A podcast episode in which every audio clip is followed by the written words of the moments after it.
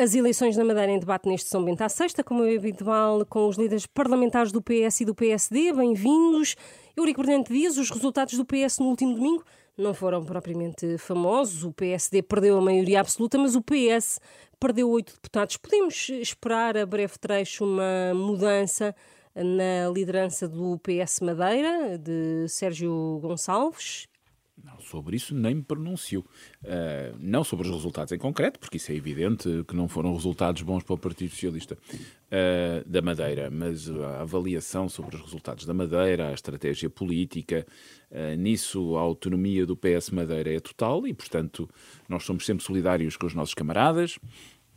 Não foi por acaso que, te, que o secretário-geral teve na Madeira em duas ocasiões nos últimos meses com o PS, em particular com o PS. Na pré-campanha, não é? Na pré-campanha e antes, eh, no início das jornadas parlamentares, eh, que fizemos também na Madeira. E, portanto, claramente estamos sempre solidários. Agora, os resultados não foram bons, mas essa avaliação é uma avaliação própria que deve ser feita pelos órgãos regionais. Devo dizer que toda a gente sabe, ou pelo menos se não sabe, eu sublinho, o PS Madeira é um partido, eh, como é o PS Açores. Mas como é que explica que, não, não que o PS Madeira não, não consiga uh, ser uh, alternativa Isso... ou que exista uma alternância na Madeira? Isso levava-nos a uma explicação ou uma exploração de elementos sociológicos sobre a Madeira uh, que me parece que devem ser feitos. Uh, em particular porque uma comunidade que tem 250 mil habitantes, apesar de ter perdido população nos últimos anos, perdeu 17 mil pessoas, apesar de tudo, é um, é um ambiente Uh, ainda relativamente fechado sobre si, no sentido de ser uma comunidade mais pequena, é, no, é, normal, tem a ver com a sua dimensão. Quanto ao PS Madeira, eu acho que essa análise sobre aquilo que tem acontecido, eu volto a dizer, a Comissão Política Regional terá seguramente a oportunidade de fazer essa análise. Os resultados do PS foram em 2019 resultados extraordinários face ao passado. E voltamos à normalidade. E nós voltamos a, a não ter um dos piores resultados de sempre, de facto não é um dos piores resultados de sempre, Uh, o PS já teve piores resultados uh, na Madeira, aliás, o que não aconteceu com o PSD, esse sim tem o pior resultado sempre, uh, mas o PS volta a ter um resultado em torno dos 21, 22%, na casa dos 20%.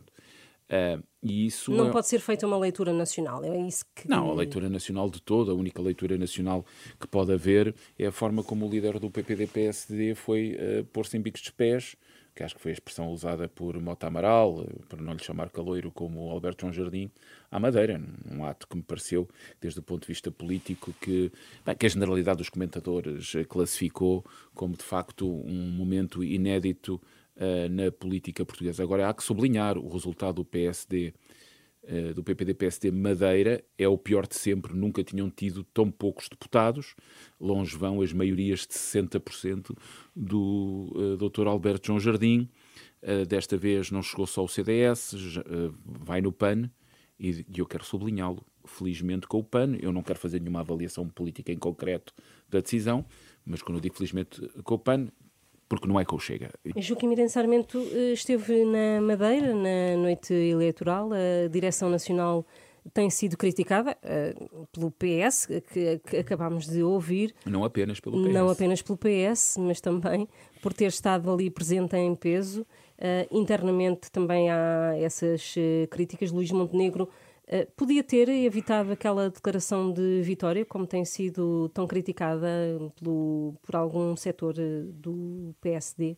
Uma vitória que acabou por ser algo Muito amarga. obrigado. Cumprimentar o Eurico Brilhante Dias, a Susana Martins e quem nos está a ouvir. Em primeiro lugar, o PSD teve uma vitória. É que a narrativa que se procurou criar é que parece que o PSD tinha tido uma derrota. Ora, o PSD teve 43. O PSD, eh, coligado com o CDS, peço desculpa, portanto, a coligação PSD-CDS teve 43% dos votos, o dobro daquilo que teve o Partido Socialista. Quando o Eurico diz